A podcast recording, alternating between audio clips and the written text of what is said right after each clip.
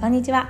働く女性の心と体を整える。公認心理師の神戸敦子です。本日もお聞きくださりありがとうございます。妻として母としてそして社会で輝く一人の女性として家事に仕事に子育てにいつも全力フル回転のあなた。今日も一日お疲れ様です。そんなあなた自分を後回しにして周りの人のためばかりに力を尽くしちゃっていませんか？人が幸せであるためには自分を満たすことが初めの大事な一歩だと言われています。このチャンネルではあなたが自分を満たしつつあなたらしさという軸をしっかり持ってありのままのあなたを大切にしながら毎日を心地よく過ごしていくメソッドを紹介しております。はい。今日のテーマは心地よくない毎日あなたを変える判断基準というお話をさせていただきます。ね、よく過去と他人は変えられないけど未来と自分は変えられるって言うじゃないですか。いや本当そうだなって思うんですけどじゃあいつでもいつでも自分を変えることを選択した方がいいのかっていうと違うよなって実は思っておりまして。そう変える基準よしやっぱ自分を変えようって思う基準ってその課題を乗り越えたいと思うかどうか。その課題を乗り越えて自分を変えてでも相手と一緒にいたいと思うか寄り添いたいと思うか。自分を変えてその課題を乗り越えた先に見えるものを手に入れたいと思うか。だと思うんですよね。もしそうじゃないなら逃げていいと思うんですよ。逃げるっていうのは上手に避けるっていう大事な手段ですよね。っていうお話を今日はさせていただきます。もうね結論の通りなんですけどなんでそんな話をするかっていうと先に紹介させてもらいますね。まずは昨日の放送できなくて申し訳ありませんでした。実はですねちょっと息子が学校行きたくないって言い出してですね一日学校休ませてちょっと対応していたのでどうしても配信ができませんでした。申し訳ありませんでした。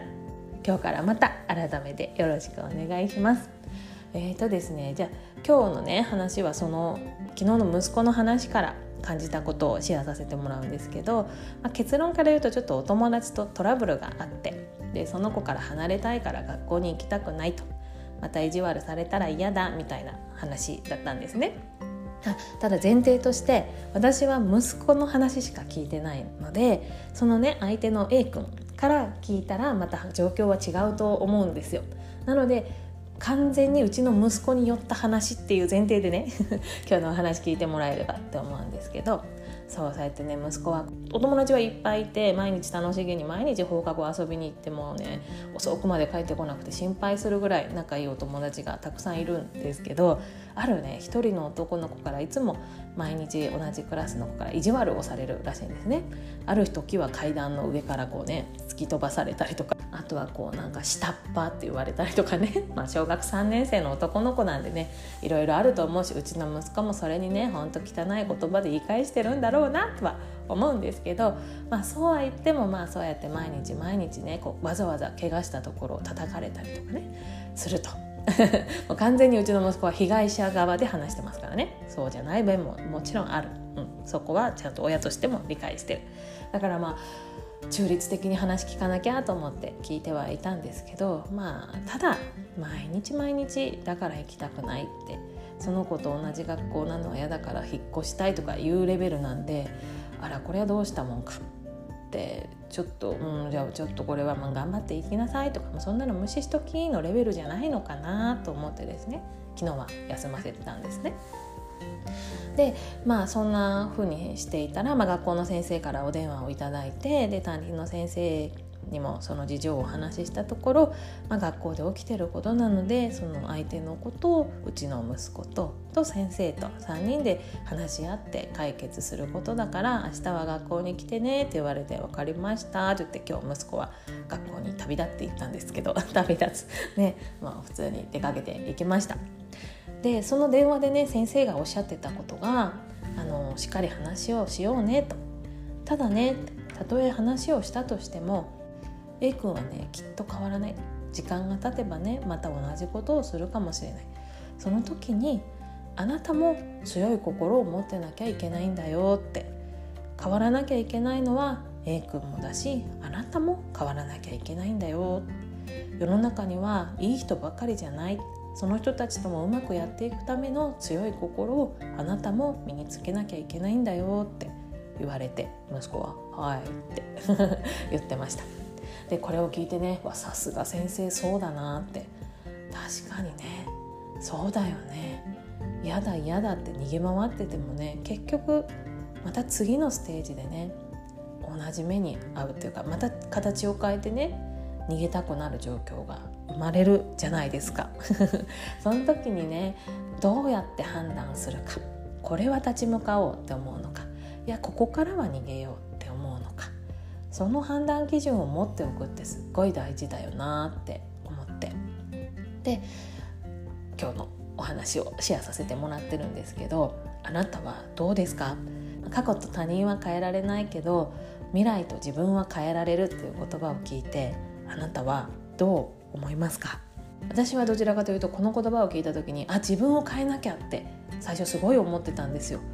例えばね職場で嫌なことがあったりとかね、ママ友さんたちとの間でこううまくいかないことがあった時には自分を変えなきゃ自分を合わせなきゃって思うタイプだったんですけどそれってめっちゃ苦しいんですよね。なんか自分が自分じゃなくなるし自分軸がなくなるし自分の声が聞かえなくなるしもう全然満たされない。どんどん満たされない方向に進んでいく。そんな毎日ってすっごい息苦しい。じゃあそうなった時にじゃあどうやって自分を守りつつ周りの人との関係もうまくやっていくのかっていうとやっぱりそこにしっかりとした基準が必要だなと。でその基準っていうのは人それぞれね違うと思うんだけれども逃げていい基準っていうのを明確にしておくっていうのはすっごい大事だと思っててどうしてもねこう、まあ、私たち世代 昭和から平成初期にかけてね教育を受けた私たちにとってはこう逃げるな近寄れみたいな。これ私のねあの一時座右の銘だったんですけど嫌なことがあっても逃げるなと。逆に近づいていけば道は開けるみたいなそんな感じで私生きてたんですけどだから逃げるなんてねもう絶対ダメだと思ってたけどでもねその逃げるっていうのもねすっごい大事な手段だっていうことにねやっと40歳を前にして気づけたんですね で逃げるっていうのは本当に上手に避けるっていう大事な手段で次のステージに上がる大事な大事なポイントでもあるんですよね。自分がいる環境が自分に合わなくなった。苦しい毎日毎日が苦しい。もう息をしてるんだけどずっと息苦しい。みたいな毎日を過ごしているのならそれはねもう環境を変える時が来たよっていうサインだと思うんですよね。なのでもし今ね苦しい環境にいてでも自分を変えなきゃ自分を変えることでこの場を乗り切ろうって思っている。でもやっぱり辛いっていう方がこの配信を聞いてくださっていたとしたらそのね苦しいことを乗り越えて大事な大事なあなたっていう人格を変えてまでも乗り越えて寄り添いたい未来があるのか手に入れたい未来があるのかそこを一度考えてみてほしいなって思います。逃げることは悪いことじゃないです。大事な環境を変えるポイントターニングポイントなのでそれは逃げるんじゃなくて次のステージに進むっていう選択なので逃げるって言葉を自分に当てはめないでほしいなって思います。でここでね何が言いたいかというと、まあ、息子の場合は自分でやっぱり学校に行って話をするってなんだかんだいろいろぐだぐだ言ってましたけどもそうやってね決断して、まあ、とりあえず行ってみようって思ったってことは、まあ、ちょっと乗り越えてみようかなっていう気持ちがあるんだと思うんですね。で今行った先で先生たちとどんな話し合いをしてどんな 結論に至るのかはまた彼次第なのでまた帰ってきたら話聞こうかなって思っております。ということでちょっとねまあ、これね子供はねまだいろんなことを経験する時なのでまあねいろいろ挑戦してみてほしいこれがねうちの息子がもうクラス全員からそうやって扱われててもう仲のいい友達もいないのであればいやもういいよって環境変えようよって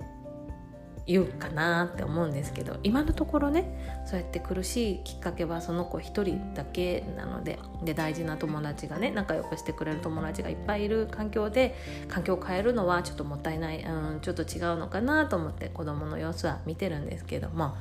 まあね子供といえどもね一人の人間人格傷つくこともあるしね絶望することもあると思うんでそのサインをねしっかり感じ取れる親でありたいなって思った事例でもありました。ということで 今日は母としての悩みのシェアみたいになっちゃいましたけど 結論としては心地よくない毎日